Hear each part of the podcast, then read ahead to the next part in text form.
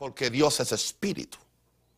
Y todo lo que Dios tiene en ese mundo es espiritual. Pero para transferirlo al mundo físico se necesita la palabra. Por eso, nada acontecerá. Nada acontecerá en el mundo físico. Bueno, bienvenidos, queridos muchachos. Voy a llamarle muchachos, mis, alumnos, por las próximas 26 semanas, cuando estaremos ah, estudiando el curso del ministro aprobado. Un curso para entrenar ministros para el santo evangelio de nuestro Señor Jesucristo. Importante que usted venga con una mente abierta, venga, con un corazón abierto y aún si usted ha tenido otras enseñanzas, eh, le va a convenir aprender a desaprender. La Biblia dice que oirá el justo y aumentará el saber. Y una de las cosas más importantes es que los que tienen un llamado al ministerio sean muy conscientes de lo que conlleva, lo que representa y lo que requiere. Que sepamos que el ministerio, podemos decir que es la, la función o el oficio más importante que podemos hacer en esta tierra porque estamos representando a Dios, estamos representando al Espíritu Santo. Podemos ser instrumentos para gran bendición, pero si no hacemos las cosas bien, podemos ser instrumentos para mucha confusión y para mucha perdición. Y especialmente en los días que estamos, estamos en los últimos días, hay una multiplicación del misterio de la iniquidad. Ah, se requiere que los que verdaderamente estamos a la vanguardia del ministerio, los que somos llamados al ministerio, pues tengamos una, una, una visión clara, una visión clara de, lo que Dios quiere que hagamos. No todos aquí están eh, eh, en, el ministerio eh, de, predicar la palabra o de pastoral, pero la mayor parte de ustedes están en algún tipo de ministerio en su iglesia local y este discipulado no solamente está limitado a miembros de la iglesia central Maranta, sino que aquí tenemos tenemos tres personas pastoreando, tenemos eh, eh, eh, otros ayudando y tenemos, los otros están envueltos en, diaconado o en distintas facetas del, ministerio. Ah, son 26 lecciones. El libro que yo escribí, ministro aprobado, ah, fue el resultado de, una vez que yo preparé un, curso ministerial y lo fui preparando semana por semana, semana por semana antes de, reunirme con un grupo de personas, igual que ustedes, por cierto. Yo iba preparando esa clase. Nunca pensé que se iba a convertir en un libro que está bendiciendo a tanta gente. Se está usando en el, idioma inglés, se está usando en el idioma ruso. Y, creo que se está usando también en el idioma eh, portugués y ya está traducido al francés. Y, sabe Dios a cuántos más. Es un libro práctico, no es un libro de teología, no, es un libro de doctrina, no es un libro de, eclesiología, o sea, eclesiología estudio de la iglesia, no es, no es un libro de historia de la iglesia, sino que es un libro de la practicabilidad del ministerio, o sea, cosas prácticas que tenemos que hacer. Ah, yo dije predicando otro día que Jesús nunca enseñó a nadie a predicar, pero sí los enseñó a orar. Pero también dije que los, los discípulos nunca le, le preguntaron a Jesús que lo enseñara a predicar. Le dijo, enséñanos a orar. Y si Dios lo llamó a usted, pues usted aprende a predicar. O si no, pues agarre mis mensajes y repítalos verbatim. ¿Ok? Letra por letra. Y van a ser de bendiciones. ¿Ok? Así que son, uh, son uh, uno, dos, son cinco capítulos. Cinco capítulos. Ahora, son 26 lecciones y, eso puede equiparlo a usted para, para el ministerio. Yo he dado este curso no sé cuántas veces en inglés o en, español. Cada vez que lo doy se me hace interesante, no es, no, es, no es aburrido porque la palabra de Dios es siempre poderosa. Y vamos a, en el primer capítulo vamos a estar bregando con el llamado, con el llamado al ministerio. porque por ahí empieza todo, por el, el llamado, la importancia de saber que hemos sido llamados al ministerio. La importancia que hay un llamado, un llamado, un llamado genuino. Genuino. Hoy, hoy una de mis hijas me decía, papi, eh, fuimos llamados a Chicago. Y yo dije, no, yo no fui llamado, yo fui traído, enviado. Cuando yo vine, yo no sabía que estaba llamado a mí, yo fui traído. Después fui que descubrí que estaba llamado así a hacer una obra aquí en Chicago. Y hoy vamos a concentrarnos en la lección número uno, la necesidad del llamado. Necesidad. Hablamos de necesidad por no, por no decir la obligación del, llamado. Eh, eh, eh, o sea, es importante que haya un llamado para usted poder enfrentarse al ministerio. Ah, ya aquí los que se han enfrentado al ministerio ya me han dicho ahora entiendo, pastor, muchas cosas y ahora lo comprendo mucho mejor y ahora oro más por usted, porque ahora yo estoy también eh, metido en la manteca caliente. Y ahora yo me doy cuenta cómo, cómo, es la cosa, pero usted no se da cuenta hasta que usted no es, parte. No es parte. O sea, eh, la gente cree que usted puede ser, ser eh, engañado, no, no, no engañado, confundido por, al ver un ministerio fructífero, un ministerio exitoso, un ministerio ungido, un ministerio gozoso, excitante, bajo la unción del Espíritu Santo, que se mueve bajo los dones del Espíritu Santo, que la gloria se manifiesta, el poder se manifiesta. Y uno puede llegar a creer que, eso es fácil, que eso es fácil. y, uno dice, yo también puedo hacer eso. Bueno, una cosa es yo también puedo hacer eso y otra cosa es yo hacerlo.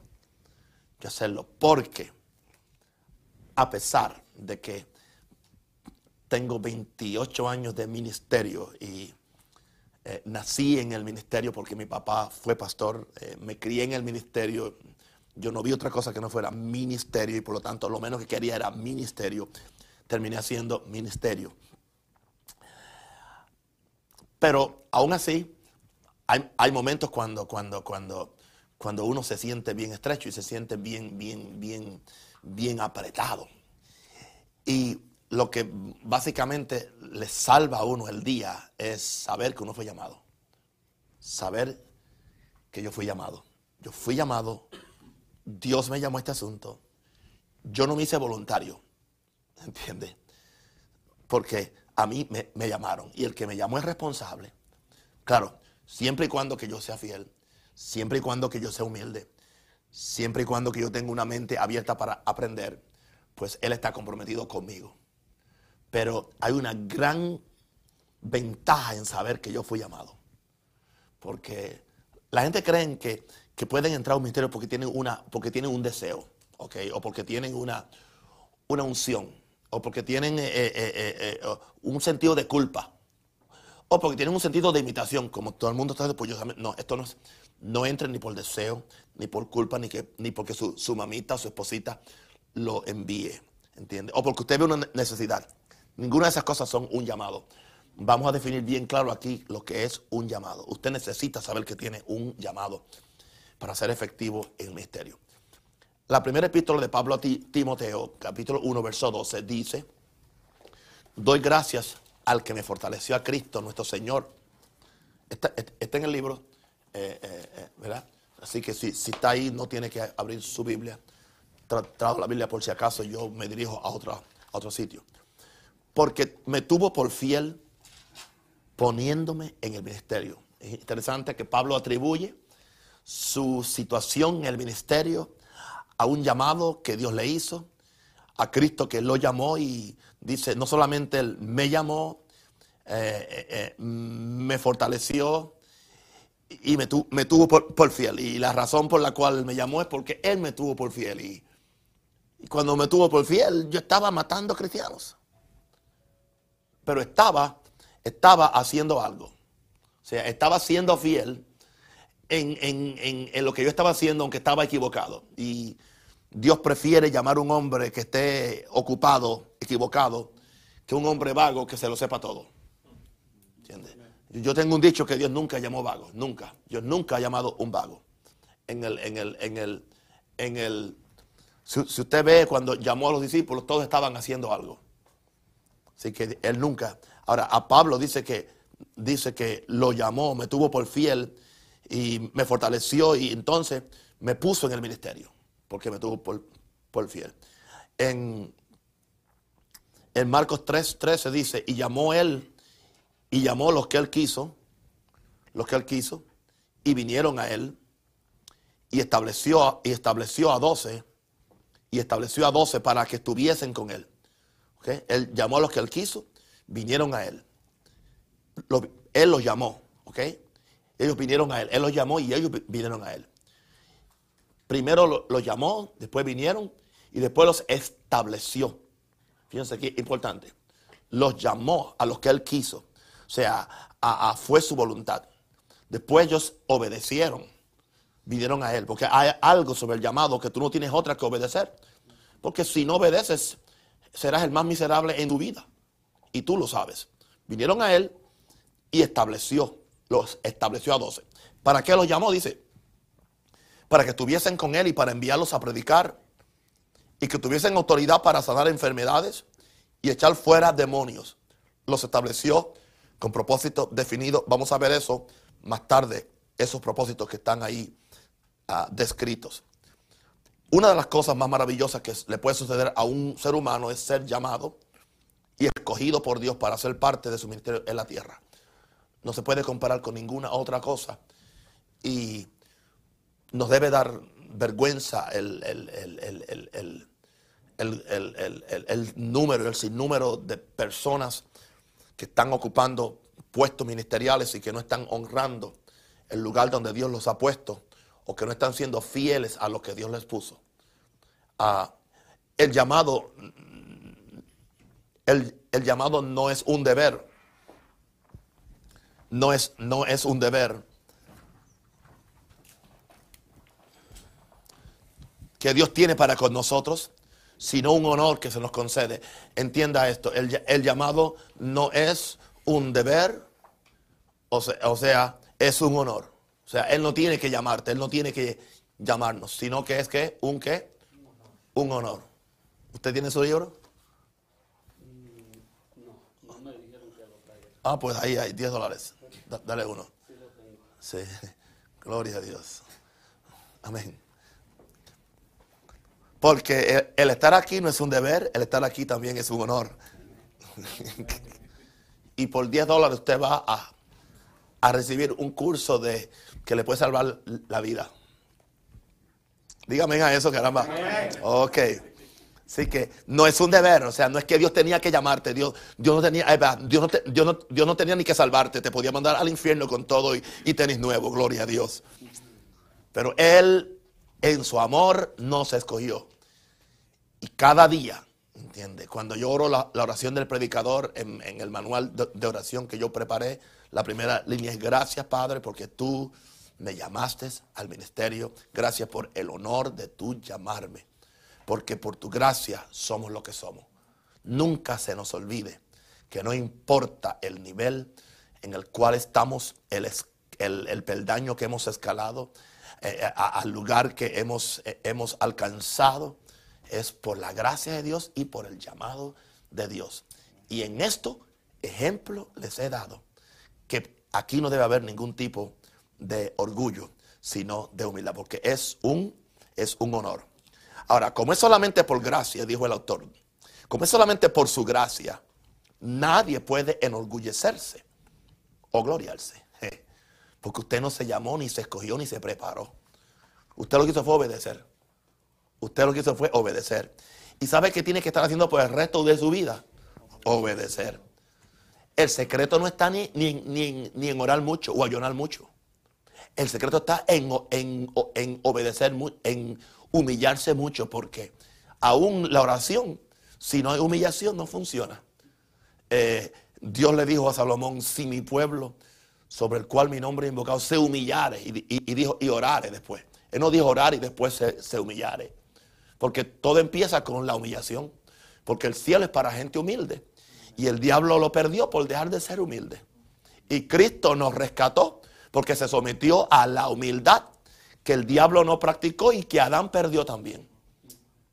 Y de la única forma que usted puede cumplir su llamado y su ministerio es siendo, siendo humilde. Por lo tanto, no hay nada para enorgullecernos o gloriarnos, sino vivir continuamente agradecido y alabando al Señor, que no miró la bajeza de su siervo y, y lo llamó para sentarlo con los príncipes de su pueblo.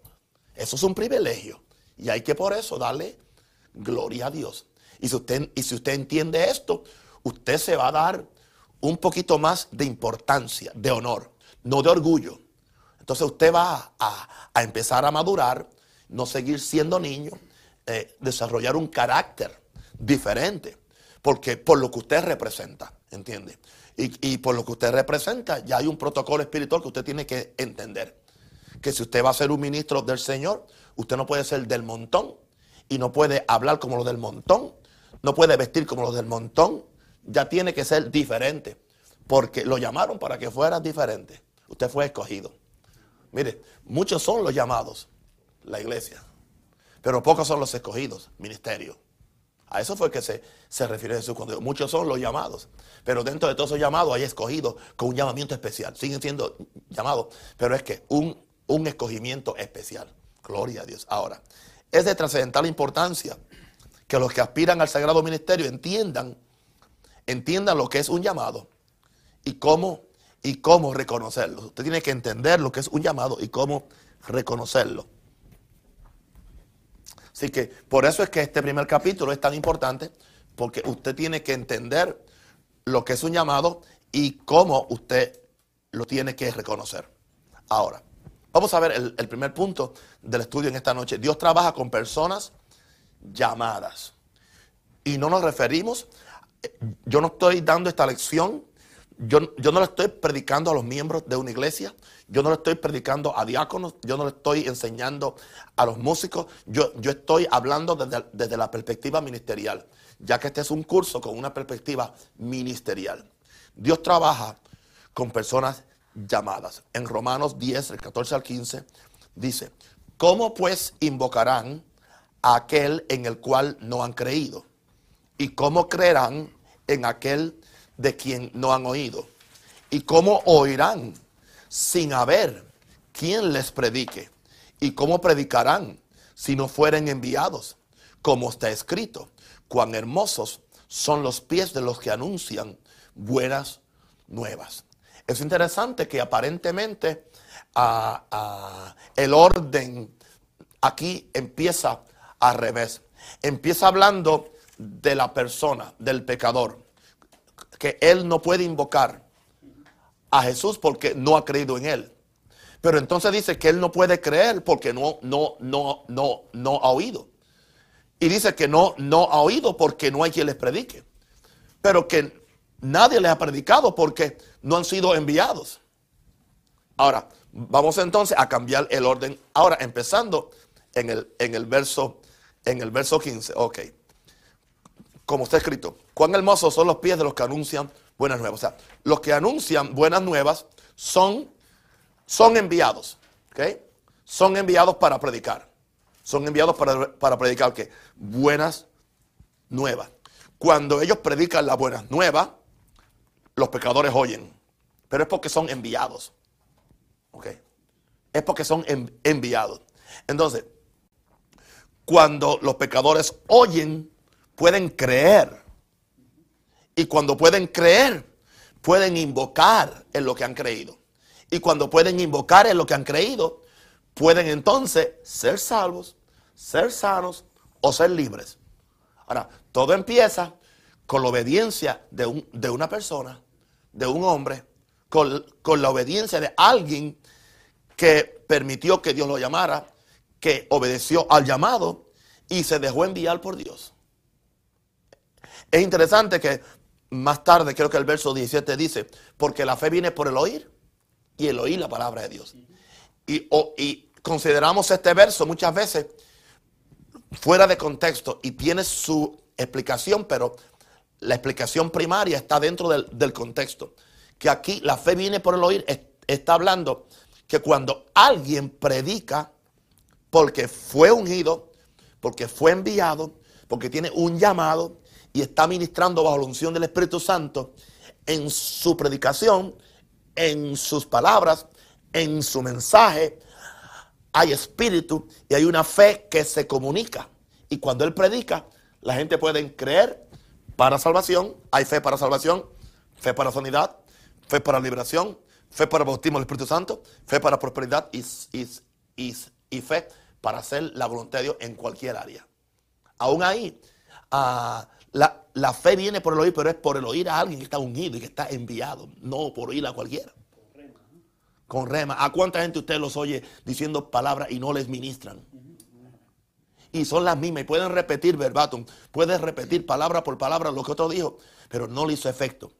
Viene otro que quizás no tiene la didáctica, quizás ni pronuncia un, castellano de Castilla la Vieja, pero está enviado por Dios y está ungido. Y, y entonces, como consecuencia, pues e, esa persona le trae fe al individuo, porque hay una unción y hay un espíritu que viene cuando Dios envía a la persona. ¿Ok? Ahora, el cristianismo ha sufrido mucha crítica y difamación por el sinnúmero de personas que no han entendido que hay una diferencia entre el llamado de la salvación y el llamado al ministerio. Son dos llamados diferentes. Todos los hombres son llamados a ser salvos, pero no todos los salvos son llamados al ministerio. Estamos conscientes que en un sentido general todo creyente es su ministro, porque ministra, porque sirve, pero no es ministro en el sentido de los cinco ministerios de Efesios 4. Estamos conscientes, como he dicho, ya es más correcto decir somos conscientes. Somos conscientes que en un sentido general, todo creyente es su ministro, pero en este curso nos estamos refiriendo al llamado específico que Dios hace a los hombres para que sean parte de uno de los cinco ministerios de Efesios 4.11. Y más tarde vamos a ver cuáles son esos cuatro ministerios. Dios trabaja con personas que Él llama conforme a su gracia y propósito. Indicando esto que no todos los que son llamados tienen el mismo propósito. No todos van a operar igual. Aún dentro de un mismo ministerio, usted va a ver la multiforme sabiduría de la gracia de Dios manifestada. Usted tiene un apóstol, tiene un, rosario, usted tiene un, diferentes nombres, no menciono nombres para no hacer diferencia, pero usted va a ver que todos son llamados con la gracia, pero el propósito cómo se manifiesta esa gracia va a ser diferente. Por eso no pueden haber ni competencia, ni comparaciones, ni complejos, porque a cada uno Dios le dio la gracia conforme al don de Dios. Y si entendemos eso, vamos a ser la gente más realizada y más feliz. Nunca nos sentiremos superior a nadie, nunca nos sentiremos intimidados por nadie, porque Dios nos llamó conforme a su gracia y conforme a su propósito. ¿Entiende eso? Ok. Ahora, ah, este patrón lo encontramos tanto en el Nuevo Testamento como en el Viejo Testamento. Es esta realidad lo que asegura el triunfo en el ministerio. Subraye eso o memorícelo, porque usted lo va a necesitar si es que Dios lo ha llamado. Aleluya. Más que ninguna habilidad o carisma que posee una persona. Ya algunos de ustedes se han dado cuenta que no era el, el carisma o la habilidad que tenían, y se han reventado algunos, se han dado de, unos, unos machos, unos cabezones. Porque usted creía, con la habilidad que yo tengo con el carisma, como yo soy buen vendedor, alguien me dijo, como yo le vendo una nevera a un esquimal, pues yo le vendo el evangelio. No, no, no, no es lo mismo vender neveras o vender zapatos que vender el evangelio. Porque los demonios no, no se oponen a que tú le vendas una nevera a un esquimal. Hello. Aleluya. Así que tú vas, si lo, tarde o temprano, lo vas a entender esto, ¿ok? De que, de que es esto lo que te asegura, más que ninguna habilidad o carisma que posea una persona. Ok, ahora, es interesante observar que Dios no llama a las personas de acuerdo a nuestros criterios o estándares. Dios no los llama de acuerdo a nuestros criterios.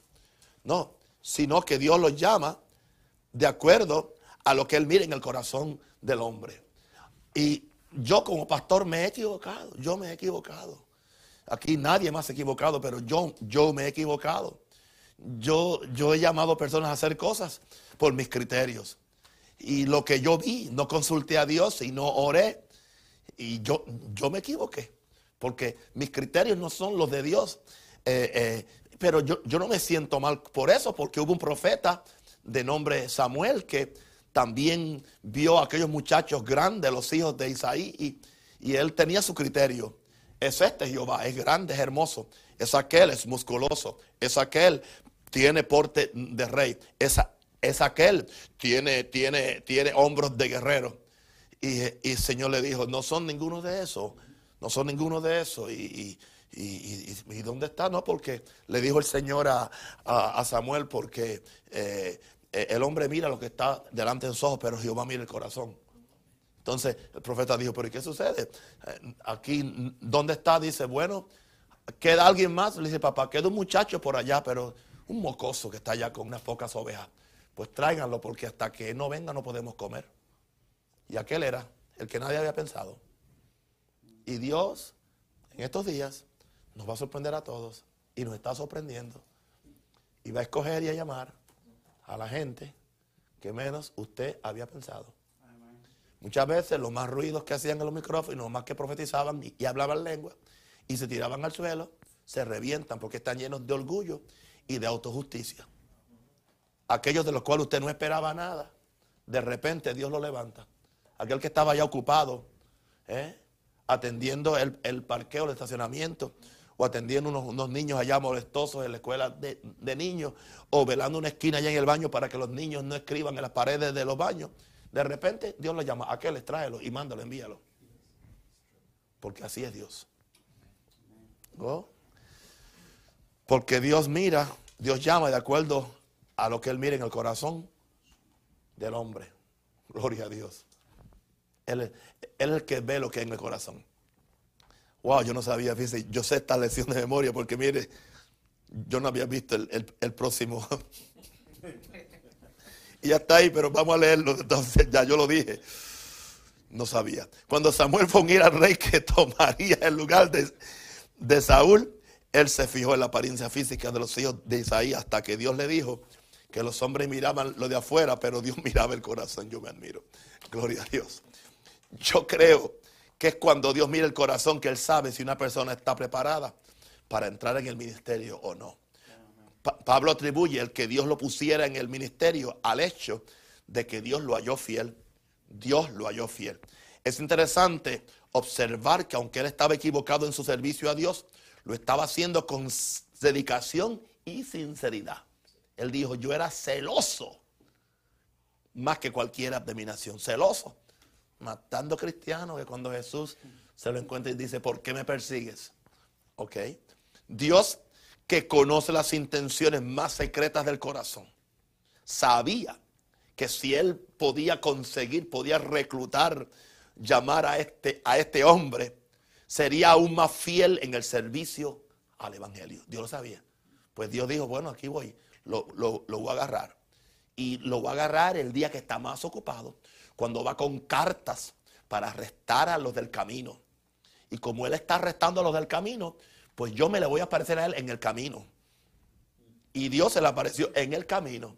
Él estaba arrestando a los del camino, porque así se conocían los cristianos antes, los del camino. Se les llamó cristianos después más tarde en Antioquía. ¿Y sabe a dónde arrestaron a Pablo? En el camino. En el camino. Y allí después él conoció el camino y él se unió al camino. Gloria. Y después entonces él andaba tratando de meter a todo el mundo en el camino. ¿Y sabe cómo, cómo terminó Pablo en el camino? Cortándole la cabeza a César. Gloria a Dios. Porque el Señor se adueñó de él. Es evidente que Dios ve cosas en nosotros que nosotros mismos no sabíamos que estaban ahí. Yo siempre digo y admito que yo era el menos calificado para el ministerio. Porque si usted no sabe hablar, ni en privado, ¿cómo usted va a hablar en público? Si usted tartamudea cuando usted habla solo, imagínese cuando habla frente a la persona que está el elemento de los nervios, el elemento de la intimidación y el elemento de la presión pública. Pero Dios vio cosas que yo ni veía y nadie las veía, pero Dios las veía. Por eso no te dejes, no, se no te dejes intimidar por lo que nadie piense de ti, ni tu mujer. Gloria a Dios. Aleluya. Amén. Sino por lo que Dios dice. o por lo que tú sientes en el corazón, por lo que te palpita adentro. Oh, gloria a Dios. Y yo tengo fe en el Señor que de estas 12 discípulos, 13, viene uno más que falta. Eh, ustedes me, me van a honrar y van a honrar al Señor en el ministerio. No quiero ser negativo, soy bien cuidadoso llamando gente porque es una espada de doble filo. Cuando usted se mete a este curso, Satanás está bien enojado con usted. Y, yo estoy esperando el curso donde nunca haya un Judas. Pero en cada curso ha habido un Judas o cuatro. ¿Entiende? Hasta en el último, en el último hubo uno. El menos que pensábamos, el menos que pensábamos, el menos que pensábamos, se reveló. Se reveló. Oramos por él en el, nombre del Señor. Pero sigue siendo Judas hasta que se arrepiente, gloria a Dios. Bien, ahora, ¿está claro este primer punto? Gloria a Dios, amén. Bueno, el llamado te separa. O sea, hay una separación. El llamado te separa. Y tú, tienes que, entender eso. Bueno, pues yo soy, no, sé, no digas como el cura que dice, pues yo soy cura en la iglesia y hombre en la calle. No, tú eres ministro en la iglesia, ministro en la calle y ministro en todo sitio, si Dios te llamó. Porque el llamado te separa. Ok. En Hechos 13.2 dice que estaban ministrando estos al Señor, después hablaremos de eso. Y ayunando, dijo el Espíritu Santo, apartadme a Bernabé y a Saulo para la obra que los he llamado. Y allí hubo una separación. Ya estaban llamados, pero ahora fueron que separados, porque primero usted es llamado. Y después usted es separado para lo que Dios, para el propósito que Dios tiene especial para usted. Ahora, Pablo hablando de él, en Romanos 1.1 dice, Pablo, siervo de Jesucristo, llamado a ser apóstol, pero entonces apartado, ¿eh? O sea, siervo de Cristo y, como, y fue llamado a ser apóstol. Pero no solamente fue llamado, fue apartado para el Evangelio de Dios. Podemos decir entonces que es el llamado de Dios lo que te separa a ti de los demás hombres para ser parte del sacerdocio santo del Nuevo Testamento. Con esto no estoy haciendo, diciendo que todo cristiano no son, no son sacerdotes, porque esto la Biblia lo establece muy claro.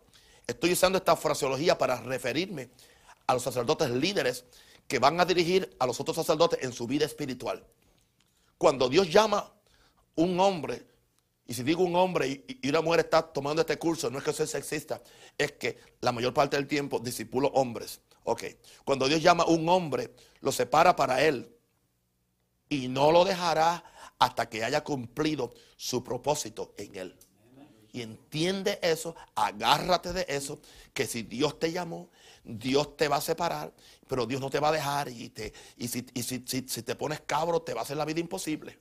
Y nunca será feliz y nunca será realizado, a menos que haga aquello para lo cual Dios te llamó. Ay, sí, yo, yo quisiera hacer otra cosa, en serio, donde nadie me critique y pregunte, o, que me estén pidiendo, pidiendo cuenta qué hago con el dinero. Bien. Nadie le pregunta al médico por qué conduce ese, ese, ese Mercedes flamante del, último año. Nadie. Al abogado tampoco nadie le pregunta. Y al, y al traficante de drogas nadie se atreve. Pero al pastor siempre le preguntan. Ok, vamos a cambiar de tema. Ahora, el llamado nos separa de nosotros mismos y de nuestra voluntad. Eso es bien importante. Te separa de ti mismo y de tu voluntad. Porque nos damos cuenta que perdimos el poder de decisión en nuestra vida. Y lo hemos cedido y, le hemos cedido ese derecho al Señor de nuestras almas. Usted perdió el derecho. Usted no puede hacer lo que quiere. Usted no puede ir de vacaciones cuando usted quiere. Usted no puede jugar eh, eh, fútbol cuando usted quiere. Usted, usted, usted, usted ahora perdió ese derecho. Perdió el derecho de decisión. Primero porque la carga se lo requiere y segundo porque Dios se lo requiere. Y si su, si su mujer es espiritual, porque ella se lo, se lo acuerda. Y le hemos cedido este derecho al Señor de nuestras vidas. Es esa realidad lo que mueve y ha movido a personas a abandonarlo todo y seguir al Señor sin importarle los sacrificios y las consecuencias. Miren a Pablo, miren a Pedro, miren estos apóstoles y, y discípulos, cómo ellos lo hicieron, dejaron las redes, dejaron todo, porque vieron algo mayor en el llamado que lo que ellos estaban haciendo. Ellos no obedecieron al llamado porque estaban fracasados en su negocio particular. Yo no confío en esa gente que se meten a pastor porque quieren conseguir un grupito de 10 personas porque no lo han hecho, no lo han hecho en lo secular, no lo han hecho en su negocio. Han sido vagos, irresponsables, eh, eh, eh, perezosos, mediocres. Y entonces ahora quieren abrir una tiendita. Porque creen que si, si reúnen 100 personas o 50 personas, con, eso pueden vivir bien por el resto de, de su vida. Ignorantes. Usted no se mete a esto por eso sino es porque hay un llamado. Tiene que haber un llamado. O mejor ni se meta. Ahora,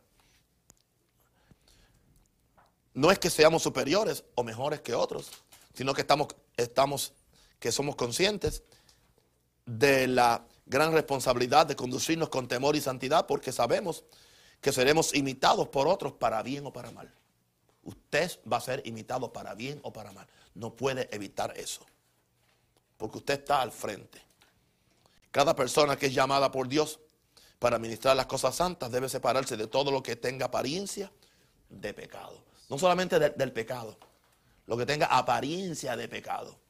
Hay lugares que yo no puedo ir, no porque sea pecado, porque no me conviene ir ahí. ¿Entiende?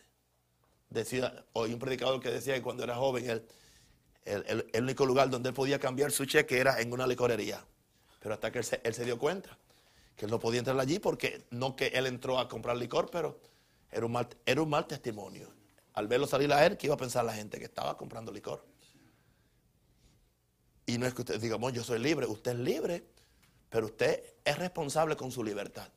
Porque nuestra libertad no la usamos en, eh, en una forma irresponsable.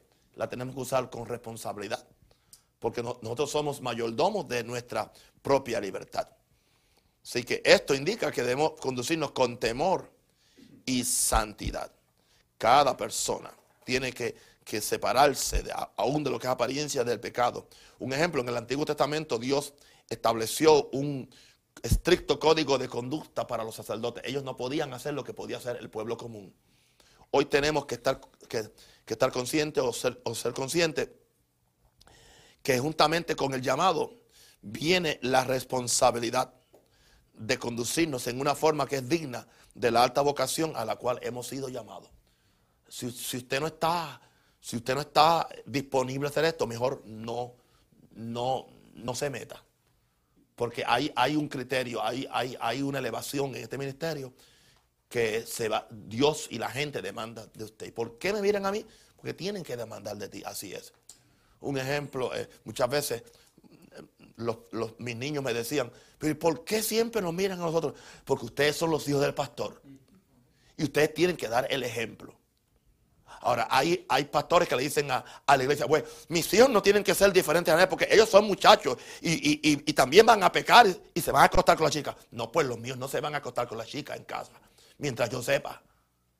Entonces hay pastores que son irresponsables. Se puede, ellos son hijos también, son muchachos, Sí, son muchachos, pero yo desde pequeño les, dije, ustedes son diferentes, porque son hijos del pastor. Y ustedes me representan a mí. Gloria a Dios. ¿Ok? Ahora, en otras palabras, los que somos separados por el llamado al ministerio, tenemos que ser santos. No es que debemos, tenemos que ser santos en toda nuestra manera de vivir. Pablo dijo ese verso poderoso en 2 Timoteo 2.21. Si alguno se limpia de estas cosas, lea esas epístolas que son tan poderosas. Si alguno te limpia de estas cosas, será instrumento para honra, santificado, útil al Señor y dispuesto para qué? Para toda buena obra. Hay que limpiarse de estas cosas, porque usted es un vaso para honra, útil, santificado y dispuesto para toda buena hora. Pedro nos habla de este tipo de santidad cuando nos dice en la primera epístola, capítulo 1, verso 14 al 16, como hijos obedientes, no os conforméis a los deseos que antes teníais, estando en vuestra ignorancia, sino como aquel que, que, que os llamó es santo, sed también vosotros santos en toda vuestra manera de vivir, en toda, en la casa, en la calle, donde quiera porque escrito está, sed santos, porque yo soy santo.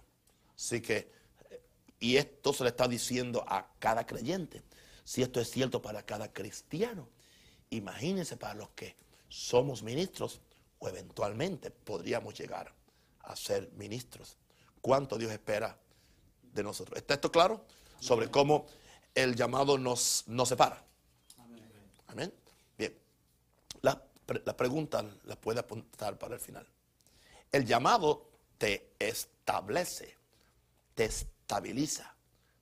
El hombre o la persona que es llamado no puede ser de doble ánimo, porque el hombre de doble ánimo es inconstante, es inestable en todos sus caminos. una cosa que es bien importante es la constancia, querido, la, la constancia, la persistencia.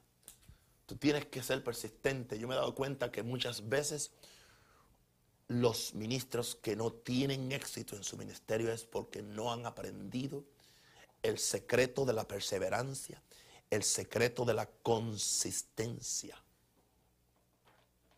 Si tú sabes que Dios te llamó a hacer algo, síguelo haciendo. Síguelo haciendo. Síguelo haciendo. Pero que no te pase como alguna gente que yo conozco en el área empresarial. Que cada, cada vez cambian de, de idea y nunca tienen éxito en nada. Y siempre están tomando conceptos prestados de lo que otro está haciendo y nunca ellos tienen la ingenuidad de tener una revelación de lo que Dios quiere que ellos hagan. Y como no tienen esa revelación, pues siempre, y empiezan esto, y empiezan aquello, y, y pasan los 50 años y cuando llegan aún no tienen nada. Cuando abren los ojos dicen, ¿y qué yo he hecho con mi vida económica? Estoy hablando en lo, en lo económico, porque las cosas no son así. O sea, usted tiene que agarrar algo y correr con eso. ¿Entiende? Aunque, aunque sea vendiendo paletas en la calle, siga vendiendo paletas hasta el día que usted tenga la fábrica que las fabrique, que las haga, o la fábrica que, haga los, los carritos. ¿Entiende? Y lo mismo, yo le garantizo aquí a cualquiera de ustedes, y, y yo sé que tú estás struggling, allá en, en, porque no te salió como tú creías. Porque una cosa es predicar y otra cosa es pastorear. Santo el Señor. Pero ¿qué uno va a hacer? tú, tienes que establecerte, ¿me llamó Dios o no? Okay. Yo tengo que decidir, ¿me llamó Dios o Dios? Bueno, yo me meto en oración y ayuno, le pregunto a Dios, me, pregunto a mí mismo, le pregunto al apóstol, entonces, o le, pregunto a mi, a mi mujer, porque ella sabe casi siempre. Y si yo sé que estoy llamado a hacer esto, pues yo voy a agarrarme aquí. Yo voy a anclarme aquí como se ancla el barco en el puerto o en la bahía. Tira esa ancla. Y no importa. El barco se sigue, se sigue moviendo, pero no se va de sitio. Yo no dije que tú no te vas a, a mover. Todavía yo, yo me muevo unas veces, pero estoy anclado en la esperanza, en la seguridad del mi llamado. Ahí yo estoy anclado. Y eso es lo que, lo que a mí me mantiene, saber que estoy anclado en el llamado. Pastor, y no es en la unción, no, no, no, no. La unción es para cumplir mi llamado. Y no es en los dones, no, los dones son para, para, para ayudar en, mi llamado. Y la palabra, y todo eso, pero todo eso tiene que estar anclado en mi llamado. Yo estoy anclado en mi llamado y de ahí yo no puedo moverme. 28 años en, el mismo sitio con la misma gente, con la misma iglesia y con la misma mujer. Eso es una victoria.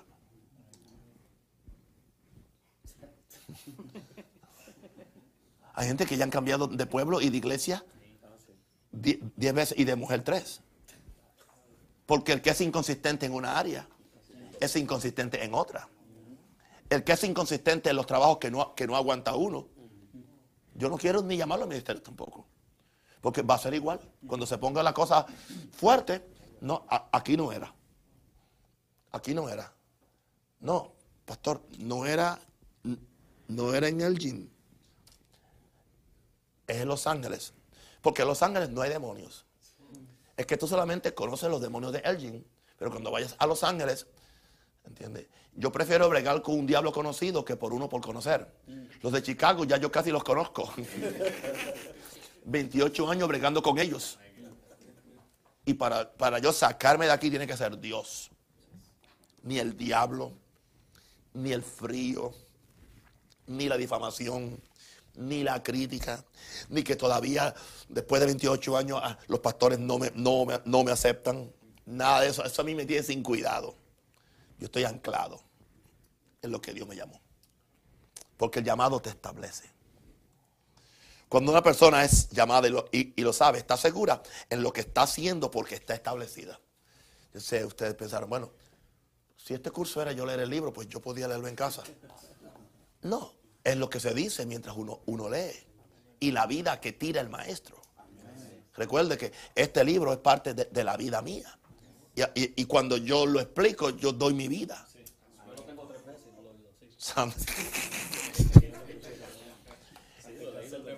Y puedes volver otra vez al curso. Y lo di en inglés el, año pasado. Y lo puedes escuchar y es totalmente diferente. Cuando una persona es llamada y lo sabe, ¿por qué? Porque estoy en mi llamado. Está segura en lo que está haciendo porque está establecida cuando observamos tanta inseguridad e inestabilidad en, personas que están en el ministerio, tenemos que llegar a la conclusión que nunca fueron llamados por Dios. Punto.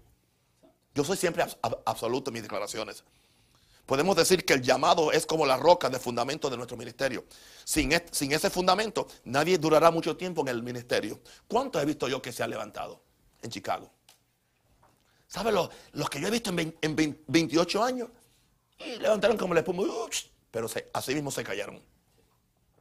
El saber que somos llamados es lo que nos mantiene con la visión cuando vienen los momentos difíciles en la vida. Y llegarán y han llegado y seguirán llegando. Es entonces cuando sabemos que, quien, que, el, que el que nos llamó es fiel. Él es fiel. El que nos llamó es fiel. Y Él estará con nosotros hasta el fin del siglo. Nunca te dejaré ni te desamparé. Aleluya. Mira que te mando, que te esfuerces y seas valiente. Porque Jehová tu Dios estará contigo donde quiera que tú, que tú fueres o vayas. Cuando tú entiendes esto, te enfrentas a personas y demonios con gran denuedo y seguridad. Porque sabes que estás establecido en la autoridad de la cabeza de la iglesia, que es Cristo. ¿Quién te puso? Cristo me puso ahí. Gloria a Dios.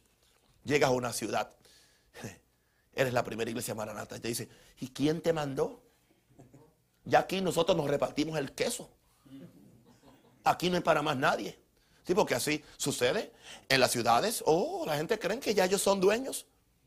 Y que ya ellos son como los vendedores de droga, aquellos que tengo, eh, esto es mío. Su esquina. Yo reprendo al diablo, aquí nadie tiene esquina.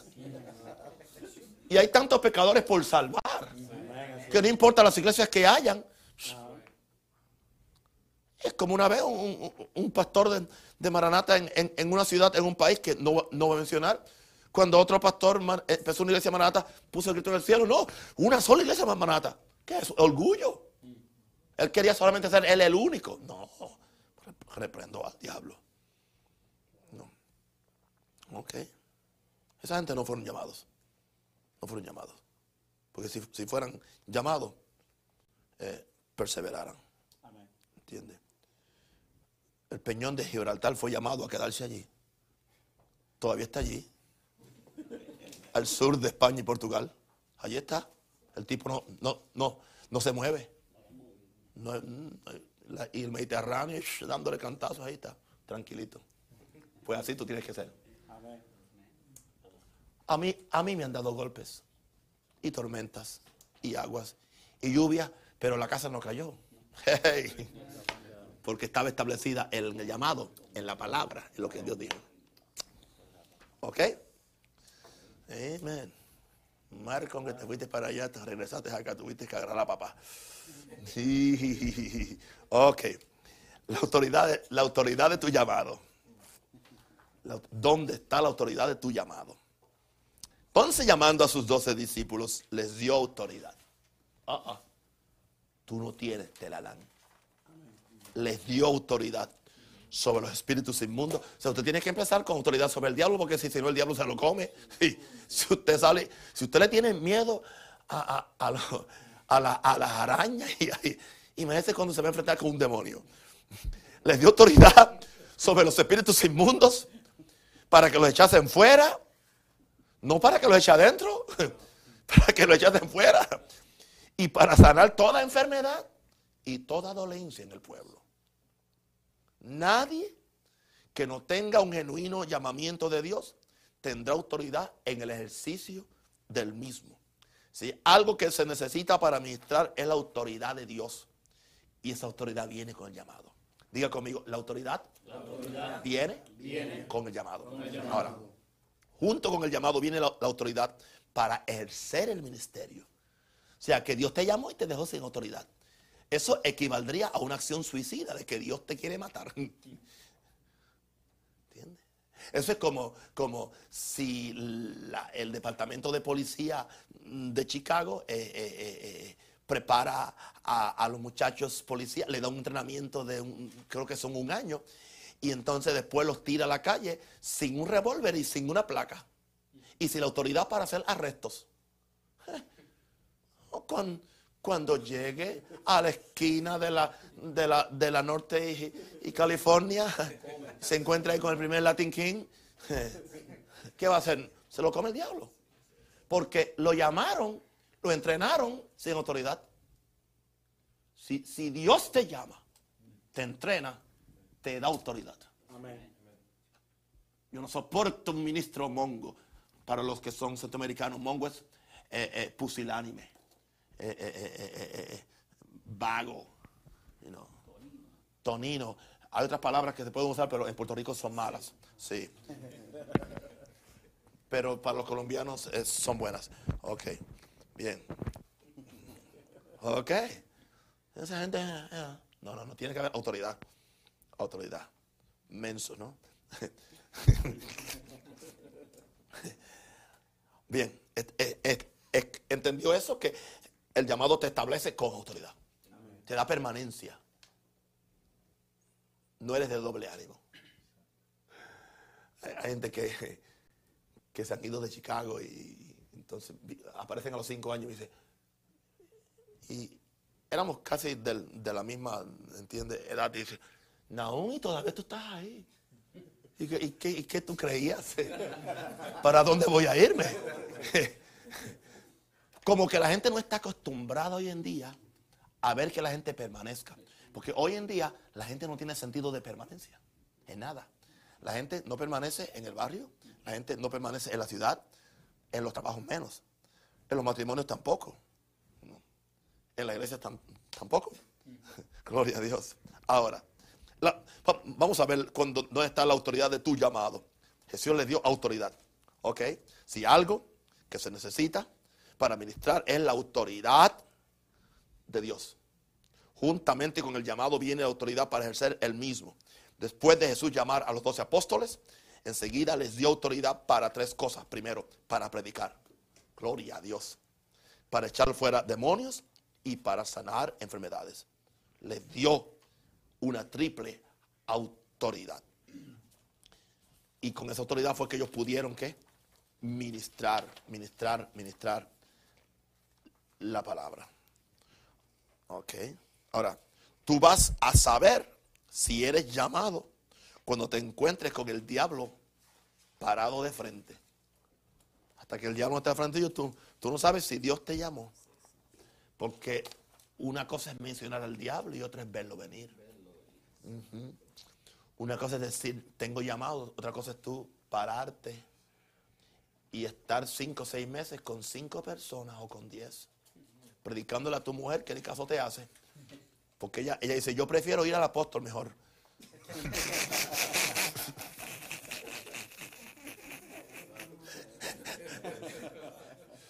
Y de todas formas, te dicen, cuando, tú predicas es una versión tergiversada del apóstol.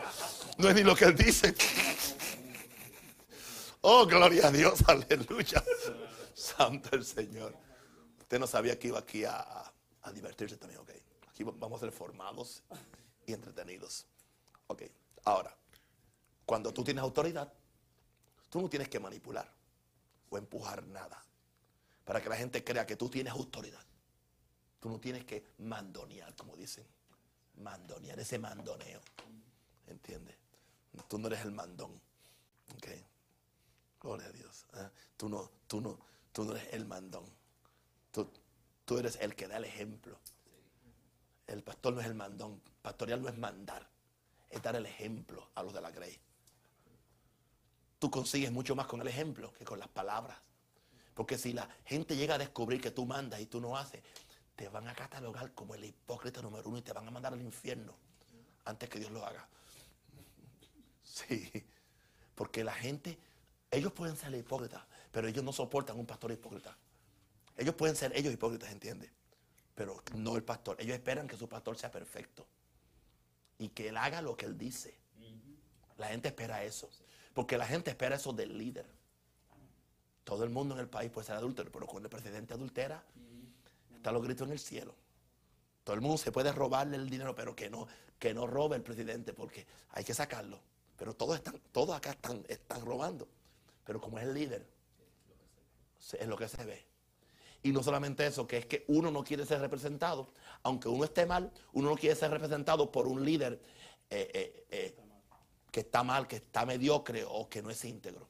Aún el que está mal prefiere un líder íntegro, tan siquiera para en lo que él llega a lo que él es. Porque sabe que tiene un ejemplo. Él dice, bueno, para tramposo yo. ¿Ok? Así que tú no tienes que empujar, manipular para que la gente crea que tú tienes autoridad. El llamado te da la autoridad y te capacita para pararte ante hombres y demonios, porque sabes que tienes el respaldo del cielo. Oh, gloria a Dios. Tú sabes con la autoridad. Ahora, fíjate que es, autoridad no es orgullo. No es prepotencia. No es que tú te paras como que eres la cuarta persona de la Trinidad. Son solamente tres. ¿Entiendes? No. Pero tú, tú te paras con una seguridad del cielo. Claro, como dijo Pablo, con mucho temor y temblor. Pero a la misma vez con mucho denuedo y confianza de que Dios te llamó. Y que como tú estás en obediencia a Él, Él te va a respaldar. Mm, gloria a Dios, aleluya. Y ustedes van a tomar este curso en una unción diferente porque el maestro está en un nivel diferente. Así que les cayó a ustedes la bendición de, este curso. Que no sé cuándo lo vuelva a repetir. Porque esto para mí es trabajo.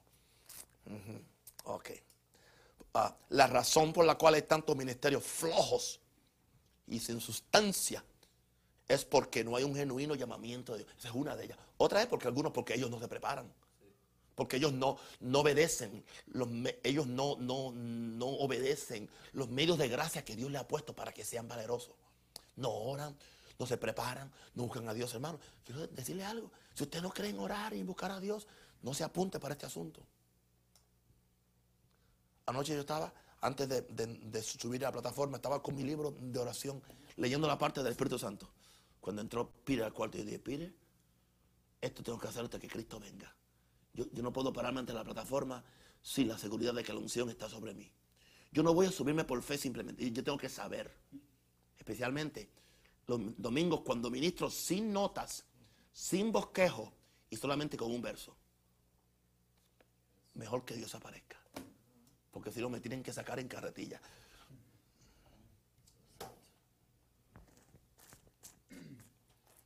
Gloria a Dios. Gracias por el llamado.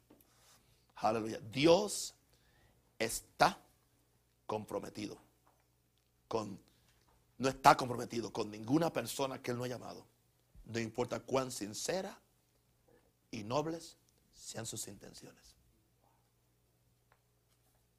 Intenciones. Voy a darle un ejemplo. Tengo un tiempo, ¿no? Voy a darle un ejemplo ahí. Supongamos que hay bueno, eh, eh, Ricardo es, Ricardo es, es, agente de bienes raíces, un, broker, un, un, realtor. Supongamos que una persona eh, llegue de afuera y se vaya, agarre una tarjeta de Ricardo, agarre el brochure del negocio, se vaya por el vecindario y, consiga tres, tres casas que las, las, las alistó Y él hizo el trabajo. Entonces viene después donde Ricardo dice, mira, estas, estas tres casas son mías. Cuando se, se vendan me tienen que dar a mí el, el 2% y medio que es la comisión cuando se, cuando se, se, se parte. Mío. Ricardo dice, ¿y quién es usted? ¿Qui- ¿Quién es usted? No, pues yo, yo fui en su nombre. Yo fui en su nombre y yo llevé su tarjeta y todo. Y yo con- cons- conseguí esto. Usted, usted está loco.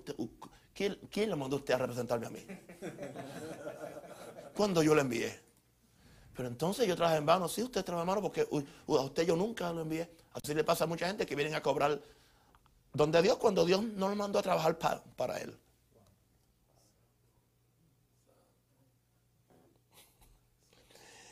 Y después se enojan porque Dios no les pagó.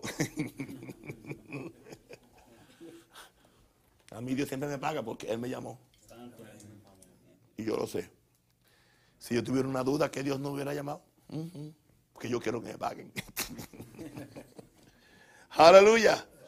¿Entendieron con ejemplo? La cosa se entiende mucho mejor con ejemplo. Ok. La seguridad de tu llamado. En Efesios 3:7, Pablo dice del cual, hablando del Evangelio, del cual yo fui hecho ministro por el don de la gracia de Dios que me fue dado, según la operación de su poder. Yo fui hecho, fui hecho, diga, uno es hecho ministro. Uno no se hace ministro. A uno lo hace ministro. Y es por el don de la gracia de Dios. Y es según la operación de su poder. Uh, gloria a Dios. Ahora, es de suma importancia que tú sepas si eres llamado, ¿no? Es su- por eso empezamos. O sea, después que yo acabe esta, esta, esta, clase, algunos de ustedes pueden arrepentirse y se pueden ir y no volver más a esta clase. Eh, No, estoy en serio. Yo, yo no voy a pensar nada mal de usted. Yo no voy a pensar que está descarriado. Simplemente voy a saber que usted de- descubrió que usted no tiene ningún llamado para el ministerio. Amén. Ok. Es importante que tú sepas si eres llamado o no.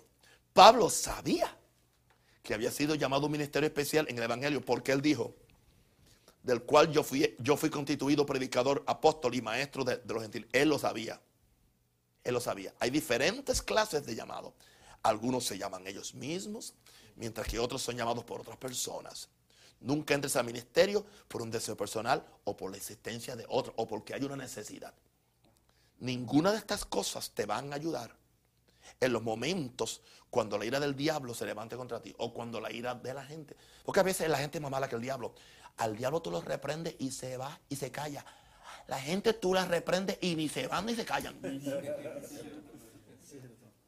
Porque el Señor nos dio autoridad sobre los demonios, pero no, sobre la gente.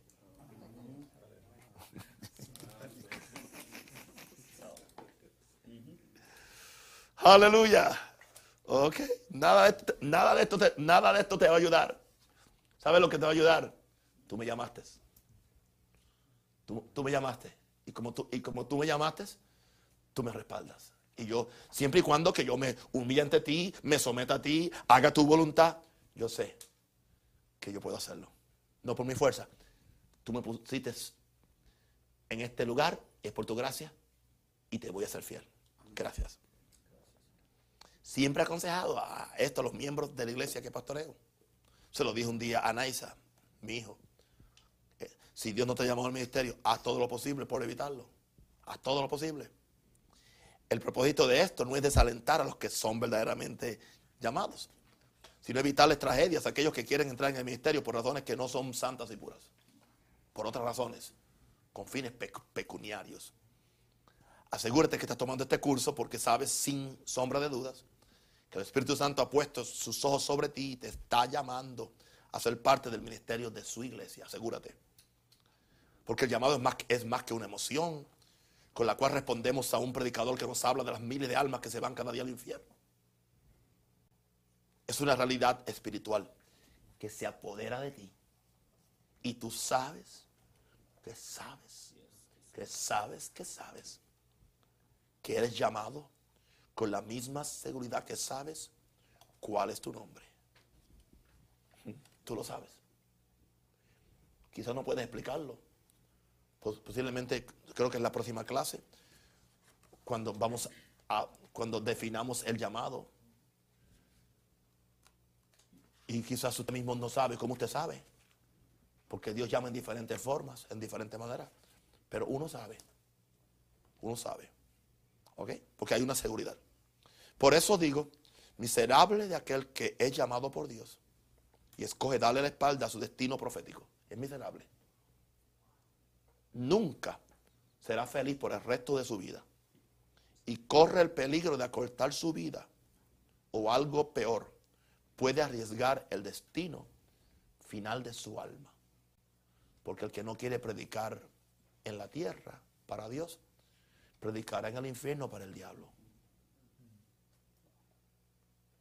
Y la hermana Buster, que tuvo la revelación del infierno, vio pastores predicando en el infierno, que no quisieron predicar en la tierra, que no quisieron obedecer a Dios, que no quisieron hacer el llamado, porque la mujer no me dejó, o porque no había plata, o porque la gente me fue infiel, o porque la gente no me comprendió, o porque yo tenía que hacer otras cosas.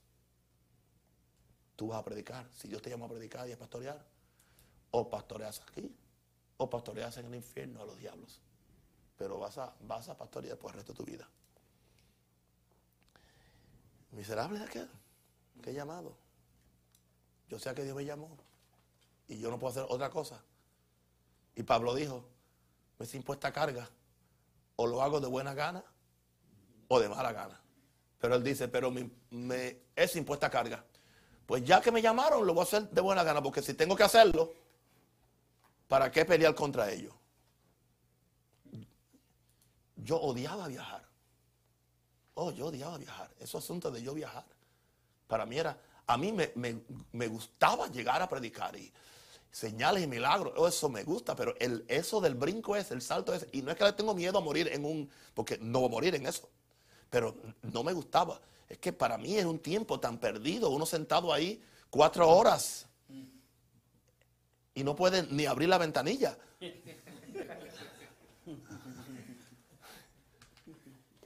Pero un día descubrí, dije, bueno, ya que tengo que viajar, pues mejor voy a disfrutarlo, pues. Voy a llevarme buenos libros, buena computadora y voy a ponerme a, leer, a leer, a disfrutar. O si no, un libro de oración y hablo en lengua. Ya que tengo que hacerlo, pues voy a hacerlo de buena gana. Asume esa actitud, es una actitud un poco filosófica, pero en práctica.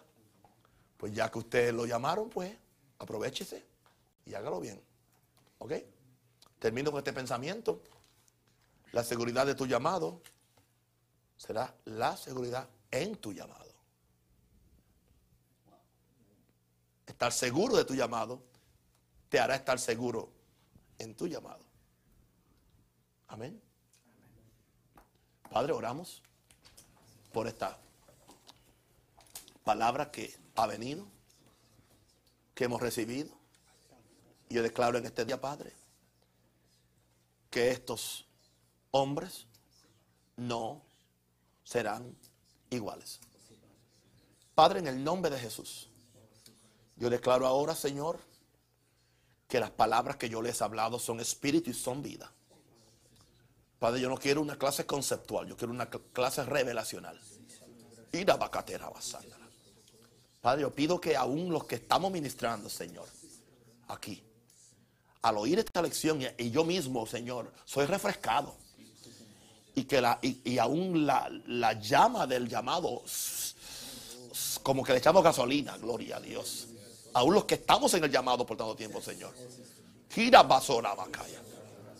Y Padre, aquellos que tienen, Señor, una percepción interna yo pido que tú te les reveles ahora mismo, Dios. Señora Bacatira Y tú le hagas, Señor, entender el gran privilegio. Gloria a tu nombre, Señor. Venga tu reino sobre esta reunión. Venga tu reino sobre ellos, Padre. Padre, yo pido que ellos puedan ver la importancia de obedecer el llamado de separarnos.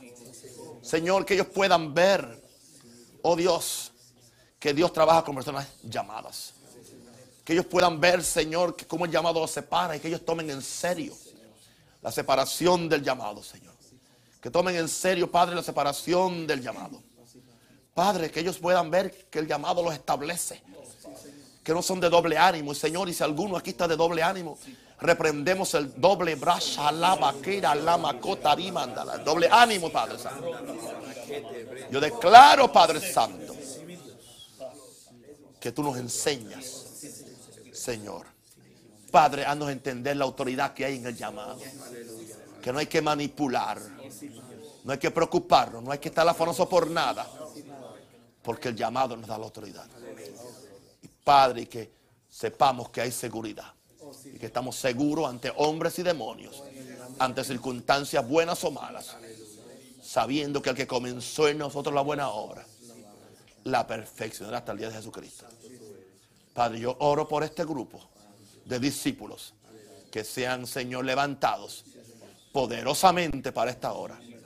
Para que también ellos sean de inspiración a otros. Rendo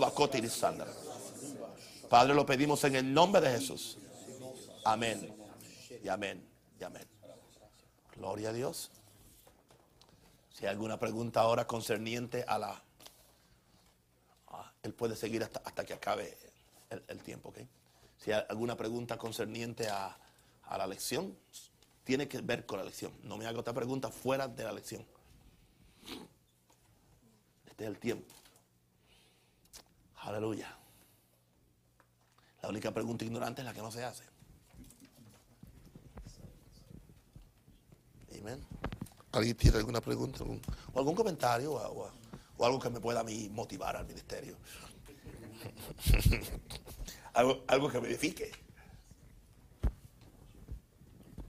Algo tremendo que aprendí en esta clase es de que muchas veces ah, caemos en el error de movernos por la necesidad y fue algo que me impactó en esta noche. Muy importante, hijo, muy importante, muy importante. Muy importante, aleluya. Gloria a Dios.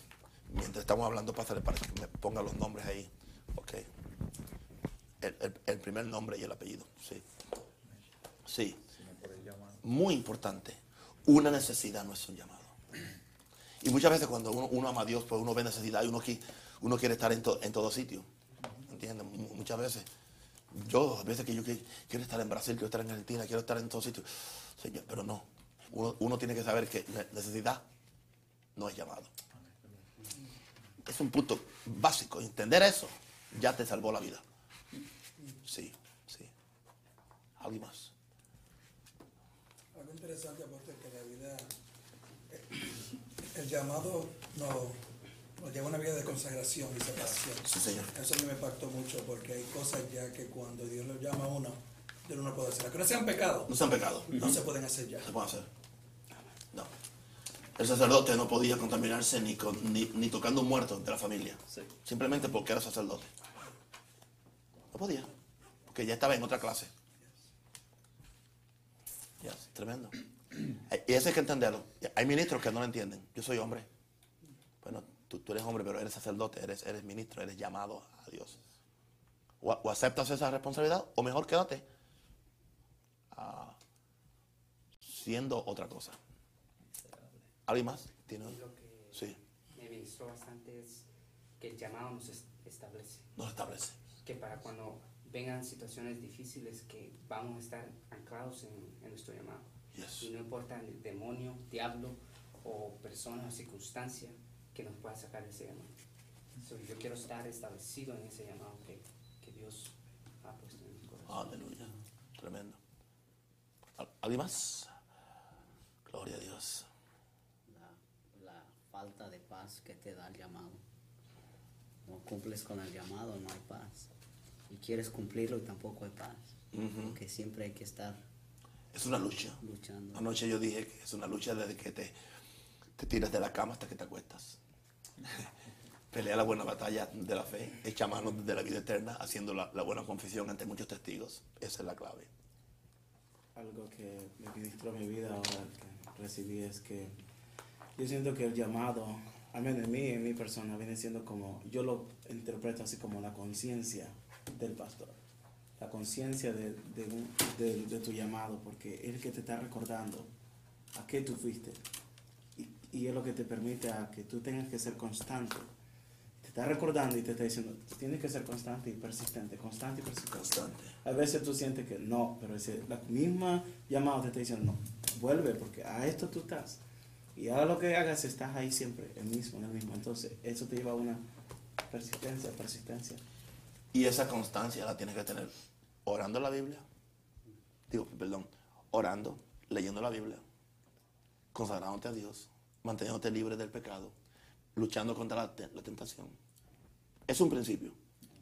El predicador, el hombre de Dios tiene que desarrollar con carácter de una constancia. Porque si el diablo descubre que te puede mover fácilmente, nunca te, te va a dejar echar, e, echar raíces. Eso es bien, bien importante eso. Y es preferible ser como, ser como la tortuga, ¿entiendes? Y no ser como el conejo. ¿Se entiende? Lento pero llega. Tiene mucha gente que, que, estaba muy arriba que yo, muy arriba, muy arriba. Y yo me sentía mal, yo, yo, yo me sentía intimidado, eh, acomplejado. Y no. Hoy ellos ya, ya ni existen. Ni existen ellos ni la obra. Porque no había constancia. No había, pero uno ha sido perseverante. Constante. Constante. Y cuando algo es, es, es constante, pues a la misma vez que a la misma vez que crece para arriba, crece para abajo. ¿Entiendes? Es como esa palma que tanto crece para abajo como crece para arriba. La misma distancia. Pero el, problema del ministerio es cuando crecemos mucho para arriba y abajo lo que hay una redita así, cualquier viento lo tumba. Por eso tú ves. ¿Y por qué el viento lo tumbó? Porque no tenía raíces. Era todo hoja afuera. ¿Entiendes? Era todo actividad actividad, pero no había efectividad. La clase terminó, pero sigue la unción. ¿Alguien más tiene algo más que decir? Este, sí. Yo le quería preguntar cómo es, cómo es, son las, las formas como uno sabe cuando uno está siendo llamado por, por, el Señor. Lección número dos. El próximo lunes. Definiendo el llamado. Esperamos el lunes.